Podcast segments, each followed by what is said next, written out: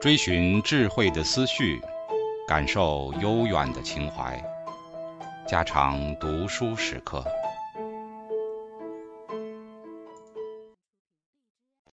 警告：慎入，非专业朗读，听后可能出现且不仅限于挺尸等严重不适，另切勿洗耳，以免污染水源。引发小猫、小狗中毒等严重生化事件。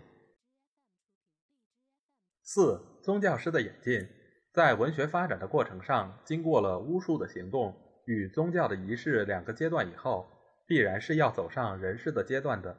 产业发达与社会进化，支配阶级的地位日趋于尊严，宗教观念日益被支配者利用着，而作为政治上统治的工具了。像从前那样。无论思想生活或是艺术各方面，全要作为宗教的附庸的事，到这时候是不得不发生变化了。把那些祀神祭祖的事情做好了以后，自己也就渐渐地想到了声色的娱乐。从前艺术是负着祷神媚祖的使命，现在是尽于愚人的社会的任务了。这种现象，我们由二雅中许多宴会诗、田猎诗便可以得到说明。这些诗的年代，正如前期的那些宗教诗歌，是紧紧地接续着的。毛诗序说：“雅者正也，言王政之所由废兴也。正有大小，故有小雅焉，有大雅焉。”用这种抽象的后日儒家的意见来解释雅，自然是不合理的。大雅中所表现的未必是大正，小雅中所表现的未必就是小正。这是非常明显的事。正巧所说的宗庙之音曰颂，朝廷之音曰雅，比起诗序的意见要合理多了。他在这里正好说明了艺术的进展是由宗教的阶段进入于人世的阶段的。虽说现在的雅诗中看去不全是朝廷之音，这或者由于后人编纂时篡乱了次序，或者因为和乐的关系。全都归在那乐律相同的范围了。朱子说：“正小雅，宴享之乐也；正大雅，朝会之乐，受离尘界之词也。及其变也，则是未必同，而各以其师复之。”他这种说明很近情理。他所讲的宴享朝会之乐，自然是雅诗中的正宗。要这样，才能显出。宗庙与朝廷、宗教与人世的界限。悠悠鹿鸣，食野之苹。我有嘉宾，鼓瑟吹笙，吹笙鼓簧，成筐是江。人知我好，是我周行。悠悠鹿鸣，食野之蒿。我有嘉宾，德音孔昭。市民不跳，君子是则是孝。我有旨酒，嘉宾试宴已敖。悠悠鹿鸣。食野之琴，我有嘉宾，鼓瑟鼓琴，鼓瑟鼓琴，何乐且丹。我有支酒，以宴乐嘉宾之心。沾沾露丝，悱扬不息，宴宴夜饮，不醉无归。沾沾露丝，在彼风草；宴宴夜饮，在宗载考。沾沾露丝，在彼岂极？闲允君子，莫不令德。其同其异，其实离离。凯替君子，莫不令仪。我车既公，我马既同。四母隆隆，驾言卒东。田车既好，四母恐复。冬有腐草，驾言行寿。之子鱼苗，蒜图嗷嗷。见照射毛，博寿于敖。驾比四母，四母异异。是服今系，会同有异。绝食既疵，公使既调，射夫既同，助我举资。四皇既驾，两餐不已。不失其迟，舍失如破。萧萧马鸣，悠悠金佩。徒欲不惊，大袍不盈。之子于征，有闻无声。云以君子，斩也大成。吉日为物，既薄既倒。田车既好，四母恐复。生彼大富，从其群丑。吉日庚午，既差我马，受之所同，有路与羽。七举之从，天子之所。瞻彼中原，其其恐有。彪彪四四，或群或有。蟋蟀左右，以验天子。既彰我功，既协我使。发彼小八，以此大肆，以御宾客，且以着礼。在这些诗里，或咏宴会，或歌田猎，不仅他们的内容情感和那些宗教诗是完全不同，就在文字的艺术上也是表现着明显的进步。如悠悠鹿鸣的音调的和谐，萧萧马鸣的意境的雄放，都是前一期的作品所没有的。在这些诗中所出现的。已不是上帝祖宗，只是天子、君子、嘉宾一类的人物。钟鼓琴瑟已不是愚神鬼的，而成为愚人的音乐了。再如童工、馈变、精精者鹅、长地诸篇，都是充满着人的生活与人的感情的作品。像伐木那篇对于宴会的情状的描写，那是更为生动的。朋友聚会起来，吃肉饮酒。奏的奏乐，跳的跳舞，那完全是人的世界，不是神的世界了。像灵台中所描写的，百姓们造起亭台楼阁来，内里养着有鹿鱼鸟，安置着大鼓大钟，那都是帝王的娱乐品，绝不是神鬼的娱乐品。不用说，那帝王不一定便是文王，是那些有权有势的统治阶级。于是就从这时候起，人从神鬼的手里。分得了一部分享受艺术的特权。不过，无论是为神的，或是为人的，艺术仍是离不开他的使用的功利的任务。儿孙们在人间做了帝王，得了无上的尊严的权利与地位，过着幸福的生活。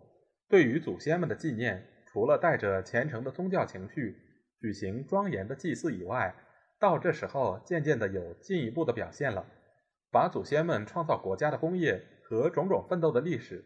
交织着神话传说的材料，有意的记述下来，一面作为统治者的楷模，一面为不忘祖先的功德而传给后代子孙，以祖先的影子，这自然是必要的。在这种要求之下，于是民族英雄的史诗，接着宗教诗而出现了。无论从任何方面说，这是一种人的事业，而不是神的事业，很明显的超越了宗教的阶段。而带有浓厚的历史观念了，在艺术的社会机能上，这些诗自然是要和那些歌咏宴会田猎的作品同类看待的。如《大雅》中的《声民》《公刘》《绵绵瓜瓞》《黄蚁》《大明》五篇，可称为这种民族史诗的代表作。这五篇诗从后继公刘、古公胆府，续到文王、武王、周朝的开国史，在这些诗中展开了一个。系统的线索，而作为后代历史家的重要材料，《声民》是叙述后继的历史，是一首传说的史诗。说姜元祷神求子，后来因踏着上帝走过的脚步，便怀孕了，生下了后继。大概是恐怕这孩子不吉利，或者因为当日重女轻男的习俗，对于这孩子不欢喜，把他丢在路上，牛羊辱他；丢在冰块上，鸟翼护他。于是得以养成，后继生来就有种植之志，一长成人便发明了农业，瓜果豆麦都知道耕种。后来就在有台地方成家立业，建立周民族的基础，而他自己便成为周的始祖，农业之神了。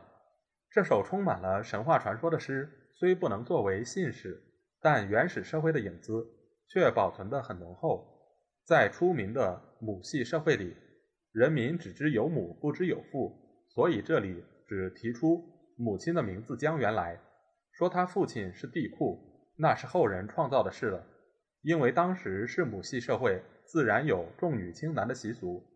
姜元既是祷神求子，生下了后继，又把他丢去，恐怕就是轻男之故。公刘传说是后继的曾孙，是周民族中一位有名的英雄，在公刘篇内。叙述他带着粮食、兵器开疆辟土、组织国家的历史。开始是说他到了虚地，经营耕种很是发达。后来又到百泉，又到滨谷，于是便在那里定住下来了。产业人口日繁，他便做了那一个部族的领袖，建工事，练军队，定田赋，成立了国家的规模。生民篇中的后继完全是一位农神，公刘却是一个游牧时代的民族英雄。在那诗里，活现着一位族长率领着全族的人民，带着粮食器具，在外面过着流浪生活的影子。公刘这个人或许是一种传说，但在诗人的笔下，却是表现着相当的真实性的。古公胆府是公刘的十世孙，文王的祖父。周民族自公刘以后，似乎有中衰之象，到古公胆府才复兴起来。绵绵瓜瓞一天是叙述他迁居其下一直到文王受命的历史，我将它抄在下面做一个例子。绵绵瓜瓞，民之初生，自土举妻。古公胆府逃父逃学，未有家室。古公胆府来朝走马，率西水浒，至于其下，原及江女，欲来居宇。周原武武，锦图如仪。原始元谋，元气我归。曰止曰食，注释于兹。乃位乃止，乃左乃右，乃将乃礼，乃宣乃母。自西卒东，周原直事。乃召司空，乃召司徒。比例世家，其神则直。缩板以载，作庙意义。纠之仍仍，度之轰轰。柱之登登，靴履平平。百度皆兴，高古福盛，乃立高门，高门有抗；乃立应门，应门锵锵；乃立容土，容丑忧形。四不舔绝韵，亦不允绝问。坐欲拔矣，行道对矣，混仪退矣，为其会矣。于睿智绝成，文王绝绝生。欲曰有叔父，欲曰有先后。欲曰有奔奏，欲曰有御舞。在诗史中，这是最好的一篇。文字的技巧、音节和结构都是很成功的。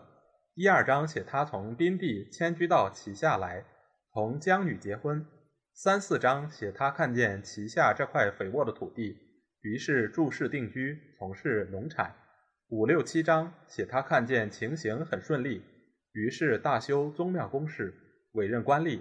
打算在那里创业了。七八章叙他建国灭夷，最后是文王受命。这样结构谨严、描写生动的叙事诗，在三百篇里是不再见的。此外，如黄乙是祭文王，大明是祭武王，我们无需在这里多加叙述了。小雅中也有几篇这样的史诗，大都是记述当日的战事，如出车记厉王时南仲的征伐咸允。彩旗、江汉、六月、长武诸篇，大都是记述宣王时代从蛮荆、淮夷、浑允、淮徐诸部落战争的事迹。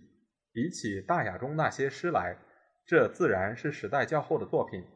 如果把这些史诗按照次序的排列着，那么东迁以前的周民族历史可以看出一个系统来。同时，在中国古代的文学史上，向来缺少叙事诗那一页。现在我们要用这些作品来填补了。